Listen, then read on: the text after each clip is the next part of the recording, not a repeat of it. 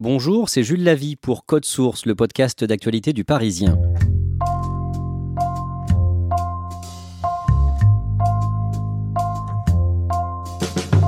Emmanuel Macron est-il si vert qu'il le prétend? Au G7 de Biarritz, le président français s'est présenté comme un artisan de la lutte contre le dérèglement climatique, bras de fer avec le Brésil sur la gestion des incendies en Amazonie, appel à la réduction de la vitesse des navires marchands pour limiter les émissions de gaz à effet de serre.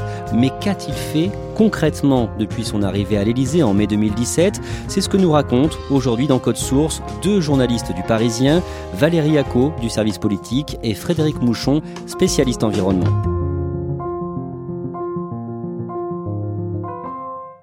Le 1er juin 2017, Emmanuel Macron est à l'Elysée depuis moins d'un mois. Il réagit au retrait des États-Unis de l'accord de Paris sur le climat quelques heures plus tôt.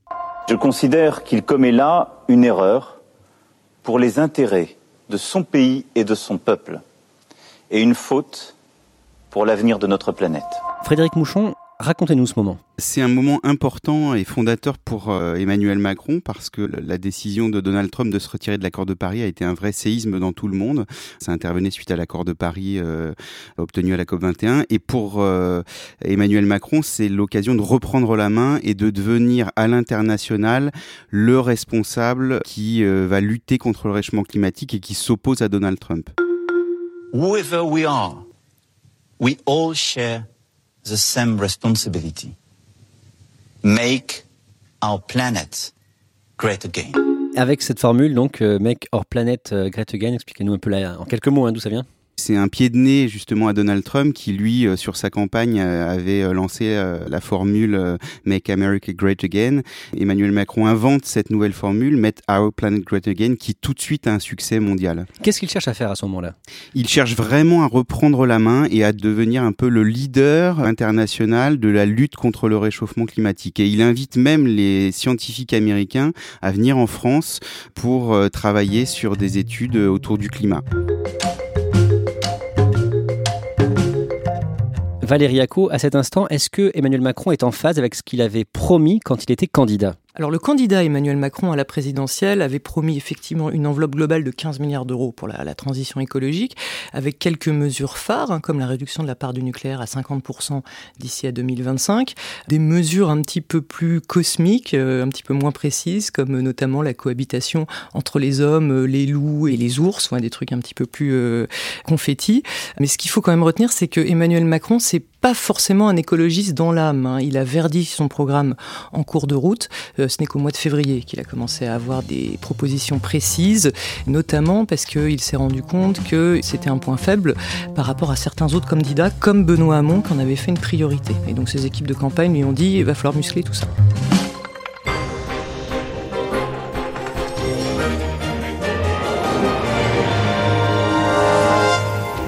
Bonsoir à tous. Dans l'actualité ce soir, la composition du premier gouvernement du quinquennat, 22 ministres et secrétaires d'État, 11 hommes, 11 femmes, une tête d'affiche parmi les nouveaux visages. Nicolas Hulot est nommé numéro 3 en charge de la transition écologique. Le 17 mai 2017, Nicolas Hulot arrive au ministère de l'écologie. Nicolas Hulot, une personnalité très populaire. C'est même la personnalité qui incarne le plus l'écologie depuis des années. Les gens le connaissaient parce qu'il avait présenté l'émission Ushuaïa, mais après rapidement, il s'est engagé dans ses combats écologiques au de fonder une fondation. Et il est connu euh, en France pour ses combats écologiques, notamment depuis 2007, lorsqu'il avait engagé les candidats à l'élection présidentielle à signer son pacte écologique, où il demandait notamment la création d'un vice-premier ministre chargé de l'écologie. Pourquoi sa nomination est importante? Parce que Nicolas Hulot, c'est un symbole très fort. C'est un symbole très fort parce que tous les précédents euh, présidents de la République, de Chirac en passant par Sarkozy et jusqu'à Hollande, ont essayé d'enrôler Nicolas Hulot et qu'il n'a jamais voulu. Et le seul qui a réussi à le convaincre, qui a réussi à le séduire, c'est Emmanuel Macron. Et Nicolas Hulot va, va rapidement se rendre compte qu'on ne va pas lui faciliter le travail à son ministère. C'est compliqué. Il s'aperçoit qu'en fait, beaucoup d'arbitrages sont perdus. Rapidement, il est obligé d'annoncer aux Français que euh, la part du nucléaire ne sera pas réduite d'ici 2025, mais qu'il faudra 10 ans pour le faire. Si on veut réaliser cet objectif d'ici 2025, il faudrait fermer entre 17 et 25 réacteurs d'ici 2025. On peut s'obstiner. Impossible. impossible sauf quoi? À pas tenir compte des conséquences sociales, à renier tous nos engagements euh, climatiques. Nicolas Hulot, lui, était pour euh, l'interdiction du glyphosate inscrite dans la loi. Le Parlement dit non, ce qui est très mal vécu par les associations écologistes. Euh, ce qu'il y a aussi, c'est que Nicolas Hulot se révèle ne pas être le ministre le plus investi du gouvernement. Notamment, il a un petit peu marqué les esprits lors d'un séminaire gouvernemental où tout le gouvernement au grand complet hein, était présent. C'était un dimanche. Nicolas Hulot ne vient pas et la réponse qu'il donne à Édouard Philippe, c'est le dimanche, on se repose.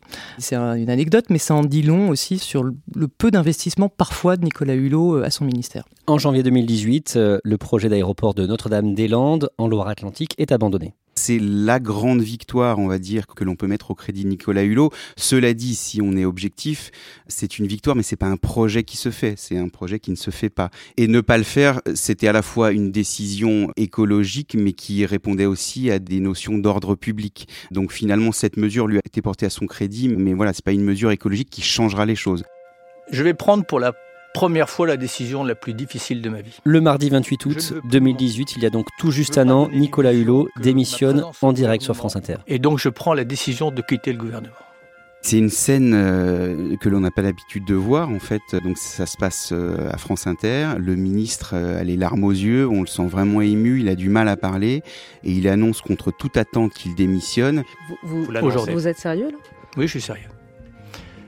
Je, tiens à je, tiens à préciser que vous ne l'aviez absolument pas dit euh, avant de rentrer dans ce studio. Euh, bien au contraire. C'est la décision la plus douloureuse. Et le plus fou dans cette histoire, c'est que Nicolas Hulot n'a prévenu personne. Alors, ni Emmanuel Macron, ni Édouard Philippe, ni même non plus ses, euh, ses, plus proches collaborateurs qui sont dans le studio avec lui, qui l'ont accompagné, qui sont ses collaborateurs qu'il conseille sur sa stratégie média. Il n'en a parlé à personne. Pourquoi est-ce qu'il démissionne? Il démissionne parce qu'il en a sans doute assez de perdre tous ses arbitrages.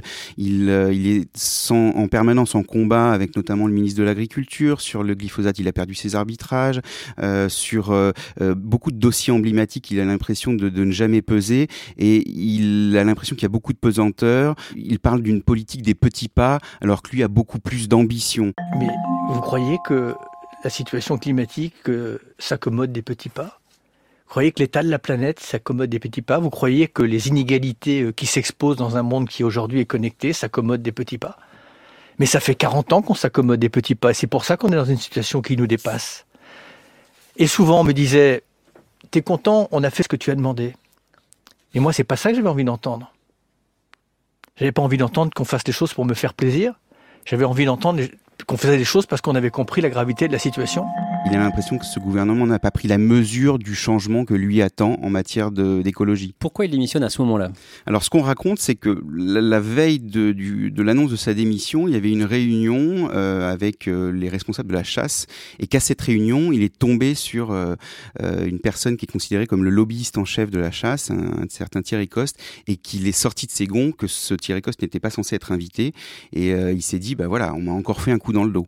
Politiquement, c'est un coup dur pour euh, Emmanuel Macron C'est vraiment ce qui marque euh, le, début des, ennuis pour Emmanuel Macron. C'est la rentrée 2018 et là, c'est la catastrophe. Il perd le ministre le plus populaire de son gouvernement, dans un gouvernement où en prime, personne ne connaît vraiment les ministres. Donc Nicolas Hulot, c'est le seul qui vraiment existe. Il le perd euh, sans s'y attendre du tout. Donc il n'a aucun plan B. De surcroît, en termes de crédibilité politique sur la question de l'écologie, ben, il perd sa meilleure carte. Que fait Emmanuel Macron pour euh, essayer de remplacer Nicolas Hulot? Bah, sa difficulté, c'est comme il n'a pas de plan B, bah, il est obligé un petit peu d'aller d'aller regarder partout ailleurs. Alors la première idée qui lui vient, c'est Daniel Cohn-Bendit, qui est un très très proche d'Emmanuel Macron, qui incarne aussi euh, l'écologie. Mais euh, Daniel Cohn-Bendit, il n'a pas du tout envie d'aller au gouvernement. Il dit d'ailleurs lui-même dans les médias qu'il n'ira pas, ce qui est pas très très fréquent hein, dans ce genre de, de situation. Finalement, ben, on s'oriente vers euh, la solution qui semble la moins polémique, c'est la, la, nomination de François de Rugy. À l'époque, il est président de l'Assemblée nationale. François de Rugy, qui historiquement est un des cadres d'Europe Écologie Les Verts, euh, il est écolo. Et puis, il y a aussi un, un autre avantage, c'est que Richard Ferrand, qui est un autre proche d'Emmanuel Macron, euh, a des visées sur euh, la présidence de l'Assemblée nationale. Et donc, la nomination de François de Rugy a aussi cet avantage de libérer la place pour Richard Ferrand. François de Rugy succède à Nicolas Hulot. Ont tous les deux des personnalités bien différentes. Autant Nicolas Hulot est flamboyant, c'est une personnalité médiatique très connue, mais finalement qui est pas du tout dans le monde politique. Autant François de Rugy, il est dans le monde politique depuis des années. C'est quelqu'un qui connaît parfaitement les rouages de l'Assemblée nationale et qui a un côté aussi assez opportuniste. Euh, par exemple, lors de la primaire socialiste à laquelle il a participé, euh, il avait été très critique sur euh, le programme écologiste de Macron en disant qu'en gros, il n'y avait rien. Et rapidement, lorsqu'il a perdu la primaire, il s'est rallié à Emmanuel Macron. J'espère que vous ne soupçonnez quand même pas Emmanuel Macron de faiblesse sur ce sujet, notamment vis-à-vis de Donald Trump. Il a été le premier dirigeant occidental et il a pris la tête. D'ailleurs, il a un leadership sur l'écologie dans le monde.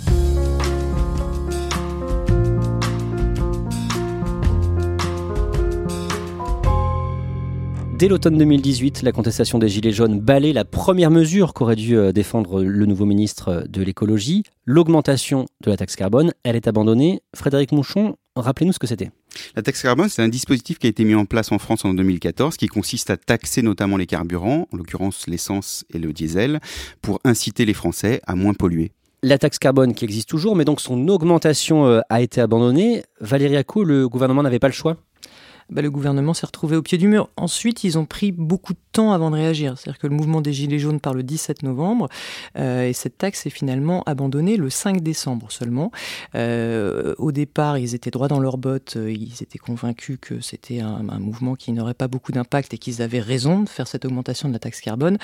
Et puis très vite, ils se sont rendus compte que ça tiendrait pas. Ça n'a pas été simple non plus parce que ça a été par étapes. C'est-à-dire qu'ils ont d'abord annoncé, Édouard Philippe a d'abord annoncé un, un moratoire, puis même devant les, parlementaires hein, à l'Assemblée nationale une suspension. Euh, ça, c'était, euh, si ma mémoire est bonne, le 4 décembre. Et quelques heures plus tard, l'Élysée est obligé de corriger le tir en envoyant un communiqué à tous les journalistes pour dire non, non, c'est pas une suspension, mais c'est bel et bien euh, un abandon définitif de la hausse de la taxe carbone. À partir du début de l'année 2019, les manifestations pour le climat s'intensifient. Bah, les politiques ils n'agissent pas, ils font rien pour le climat et c'est absolument aberrant en 2019. C'est pour ça qu'il y a une urgence vraiment climatique et si on change pas les choses maintenant, c'est pas demain qu'on va les changer quoi. Oui, elles s'intensifient et elles sont représentées ou symbolisées par une jeune Suédoise qu'on connaît tous maintenant qui s'appelle Greta Thunberg, qui incitait les enfants et les adolescents à faire grève pour le climat tous les vendredis. Et ce, ce mouvement prend une ampleur mondiale et on voit aux côtés des manifestations des Gilets jaunes, parfois le même jour dans les rues de, Paris et d'autres villes en France, des dizaines de milliers de jeunes faire grève pour le climat. Comment réagit euh, Emmanuel Macron, Valérie Yacco bah, Emmanuel Macron, il prend la mesure hein, de cette attente d'écologie de la part de, l'opinion. Il en prend d'autant mieux la mesure qu'il a lancé depuis euh, le, mois de janvier une initiative qui s'appelle le Grand Débat. Hein, et durant le Grand Débat, c'est quand même un des sujets qui revient le plus. Euh, donc euh, il se rend compte qu'il peut pas rester sans réponse. Alors il, annonce hein, des, euh, des, mesures assez concrètes au mois de mai. Il annonce la création d'un conseil de défense écologique. Alors c'est quoi un conseil de défense écologique? C'est une espèce de, de, structure qui réunit le président de la République, le Premier ministre, beaucoup de ministres, le tout pour coordonner l'action de l'État en matière de transition écologique avec des résultats tangibles attendus. Il crée aussi sur le modèle du grand débat des assemblées citoyennes qui sont sont pas encore mises en œuvre, mais qui devraient l'être incessamment sous peu, où 150 euh, citoyens tirés au sort pourront amener des propositions et, des solutions en matière écologique. Il vient avec des solutions concrètes euh, parce qu'il a bien compris que c'était un sujet qui allait compter dans l'opinion. Politiquement, qu'est-ce qu'il fait à l'approche des élections européennes? Politiquement, il se dit que le sujet de l'écologie, euh, il peut pas faire l'impasse pour les élections européennes. Donc, il nomme une tête de liste euh, relativement classique, Nathalie Loiseau, une ancienne ministre, et en tandem, il décide de euh, faire venir Pascal Canfin. Pascal Canfin, c'est qui? C'est un ancien ministre de François Hollande. Il était jusqu'à ce qu'il devienne candidat pour les élections européennes patron du WWF. C'est un écologiste. Il peut incarner hein, ce côté vert aux côtés de Nathalie Loiseau. Ce qu'ils espèrent, c'est de pouvoir capter l'électorat écolo. Élections européennes 2019. Matinale spéciale sur France Inter. Et cette matinale spéciale démarre avec euh, la tête de liste Europe Écologie. Bonjour Yannick Jadot. Bonjour. Les derniers sondages, vous donnez autour de 9, vous finissez, dernier pointage, à 13,5. Paris gagné, donc pour vous, êtes-vous heureux ce matin, je l'imagine? Absolument, absolument. C'était l'objectif. Et le 26 mai, fixé, Europe hein. Écologie Les Verts termine euh, troisième avec 13,5% euh, des suffrages. Et ça, c'est un petit peu la surprise du scrutin parce que personne ne les avait vus venir. Et donc là, euh, Emmanuel Macron, euh, il va encore plus fort. Hein. Clairement, l'écologie, il peut pas faire sans. Et ça tombe bien parce qu'il est en train de lancer ce qu'on appelle l'acte 2 du quinquennat. Et parmi les priorités de cet acte 2 du quinquennat, eh ben, il met en tête de liste, en tête de gondole, l'écologie. Ça, on s'en rend compte tout de suite parce que bah, début juin, quand le Premier ministre fait son discours de politique générale devant l'Assemblée, le discours qui va relancer hein, la nouvelle politique du gouvernement, il explique que pour les prochains mois, pour les prochaines années, la transition écologique va être au cœur du projet du gouvernement. Ce qu'il annonce, c'est pas non plus euh, une révolution. Hein. Il, revendique hein, d'ailleurs à Matignon le fait que ce soit pas une, une écologie spectaculaire, parce que bah, Edouard Philippe, il annonce quoi? Il annonce des trucs comme l'interdiction euh, du plastique, c'est-à-dire des gobelets, des pailles, euh, etc. Une écologie de petits pas, encore une fois. En juillet 2019, près d'un an après euh, la démission de Nicolas Hulot, nouveau coup de théâtre. François de Rugy est dans l'œil du cyclone, mis en cause pour des dîners privés organisés aux frais du contribuable quand il était président de l'Assemblée nationale. Le 16 juillet, il démissionne, 11 mois seulement après son arrivée, et son bilan est maigre. Oui, son bilan est maigre parce que euh, déjà pendant des, mois, il y a eu la crise des gilets jaunes, ce qui fait que toutes les mesures ont été gelées euh, pendant cette crise. Et en fait, il s'est contenté d'annoncer des mesures qui étaient déjà dans les tuyaux ou déjà décidées par Nicolas Hulot ou par Emmanuel Macron, la fermeture de centrales à charbon, la préparation du projet de loi énergie-climat, mais qui n'aura même pas l'occasion de défendre puisqu'il sera présenté euh, et voté normalement à la rentrée. Dernière mesure emblématique, symbolique, on va dire, mais qui était soutenue par Nicolas Hulot, c'est la réintroduction de deux ours dans les Pyrénées. Mais encore une fois, lui n'était pas responsable de cette mesure puisqu'elle avait été décidée bien avant. Après la démission de François de Rugy, Emmanuel Macron confie le portefeuille de l'écologie à la ministre des Transports, Elisabeth Borne. Pourquoi? Elle est euh, depuis longtemps euh, dans les ministères ou dans les coulisses des ministères. Elle a été directrice de cabinet de euh, Ségolène Royal, elle a été préfète, elle a été ministre des Transports, elle a été en charge de la réforme de la SNCF qui s'est plutôt bien passé. Donc finalement, c'est un profil un peu technocrate, un peu technicienne, mais sérieuse, qui bosse ses dossiers, qui fera pas de vagues. Et effectivement, c'est vraiment peut-être ce qui la distingue de Nicolas Hulot, enfin pas la seule chose, hein, mais ce qui la distingue, c'est que c'est une, énorme bosseuse, euh, Elisabeth Borne, à tel point que dans ses précédents postes, dans mon souvenir c'était à la RATP notamment, elle a été patronne de la RATP, son surnom c'était euh, Born Out, comme le burn-out, hein, à savoir l'épuisement des, salariés, et elle est connue effectivement pour euh, sa capacité de travail énorme qui épuise ses collaborateurs. Dans son cabinet au transport, il y a eu énormément de démissions parce qu'une partie des collaborateurs ne tenait plus le choc. Quand elle est nommée le 17 juillet 2019, elle ne conserve pas le rang de ministre d'État qu'avaient euh, Nicolas Hulot et François de Rugy, un titre protocolaire qui donne euh, du poids au ministre. Est-ce que c'est un mauvais signal? Pour les associations, c'est un mauvais signal parce que euh, Nicolas Hulot, non seulement c'était une personnalité, mais qui pouvait s'exprimer librement dans les médias, mais qui avait aussi, avec ce titre de ministre d'État, rang de ministre un peu supérieur aux autres. Elle, maintenant, elle fait partie des ministres comme tous les autres, pas plus importante que les autres. Et pour Emmanuel Macron, c'était aussi euh, un choix simple. C'est la solution de facilité parce que Elisabeth Borne, depuis le début du quinquennat, elle est ministre des Transports. Les transports, euh, ça fait partie du même ministère que l'écologie, donc elle connaît bien la maison. Donc c'est pour ça qu'elle s'est elle s'est imposée. Certains se demandent si c'est d'ailleurs pas une ministre par intérim, le temps qu'on trouve quelqu'un d'un petit peu plus prestigieux. On verra ça dans les prochaines semaines.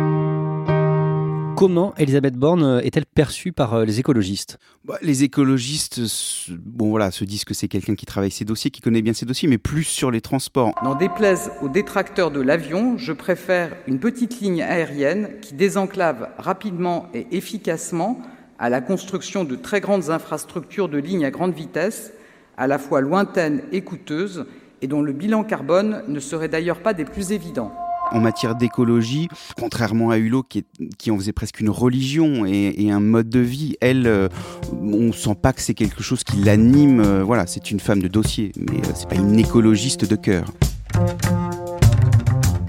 On le disait au début de cet épisode, au G7 le week-end dernier à Biarritz, Emmanuel Macron a, a, cherché à se présenter comme un défenseur de la planète. Il dit même avoir changé. J'ai changé ces derniers mois, très profondément. J'ai aussi beaucoup lu, beaucoup appris. Et ce qu'on fait en France, ce que je veux qu'on fasse en Europe, avec un prix du CO2 qu'on va relever, des taxes CO2 aux frontières, et ce qu'on va pousser au niveau de ce G7, c'est une part de cette réponse, mais ça ne va pas s'arrêter là. Valérie Acco, il y a un rendez-vous important cette rentrée en matière d'écologie pour Emmanuel Macron. Avec l'examen de la loi euh, énergie-climat, euh, qui est une loi qui a été préparée euh, depuis un an et demi, qui va être portée par Brune Poisson, qui est la secrétaire d'État à la transition écologique. Mais ensuite, ce ne sera pas le plus gros morceau de la rentrée hein, pour Emmanuel Macron, cette loi climat-énergie, parce que par rapport à la loi sur la bioéthique, qui va quand même faire beaucoup plus de bruit, et puis la préparation de la réforme des retraites, ça risque de passer quand même sérieusement au second plan. Frédéric Mouchon, on l'a compris en vous écoutant, le bilan écologique d'Emmanuel Macron est plutôt mince, les mandats de ses ministres ont été brefs, 15 mois pour Nicolas Hulot, un peu plus de 10 pour François de Rugy, c'est peu, mais il faut rappeler que depuis très longtemps, le ministère de l'écologie est considéré comme un ministère maudit. Depuis 1995, il y a eu pas moins de 17 ministres de l'écologie, euh, avec parfois des durées très très courtes. Certains sont restés à peine un mois. Ce ministère maudit, oui, tous les ministres de l'écologie en parlent. la, puissance des lobbies, la difficulté à faire passer les mesures. Dès les années 70, le premier ministre de l'écologie, qui s'appelait Robert Poujat, qui était le ministre de l'écologie sous Pompidou et qui avait été remercié au bout d'un an, dénonçait déjà cet état de fait. Il avait écrit un livre qui s'appelait Le ministère de l'impossible. Et déjà, à l'époque, il dénonçait le manque de moyens et le manque d'ambition accordé à ce ministère. Merci à Valérie Acco et Frédéric Mouchon.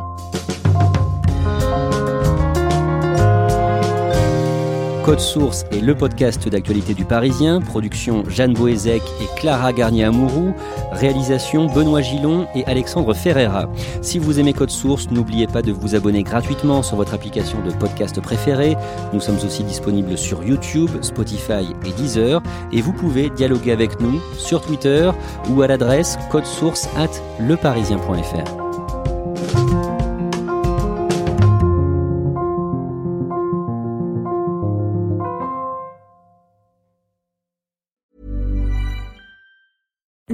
being a little extra can be a bit much, but when it comes to healthcare, it pays to be extra.